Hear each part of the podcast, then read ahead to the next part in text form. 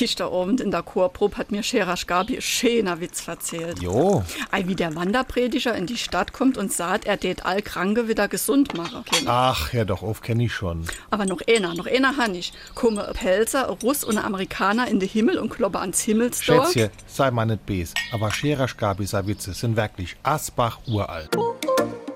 SR3. Warum wir so reden. Wie man schwätze. Werbung ist nahezu allgegenwärtig. Auf Plakatwänden, in Zeitschriften, im Internet, Radio und Fernsehen wird für alle möglichen Produkte geworben. Wenn Werbetexter ein wirklich guter Coup gelungen ist, dann geht ein Slogan auch schon mal in den Alltagswortschatz ein, ohne dass man bewusst an den Artikel, für den geworben wird, denkt. Besonders eingängig sind auch die Slogans von Waschmittelherstellern. Nicht nur sauber, sondern rein, seine Waschkraft macht ihn so ergiebig und da weiß man, was man hat.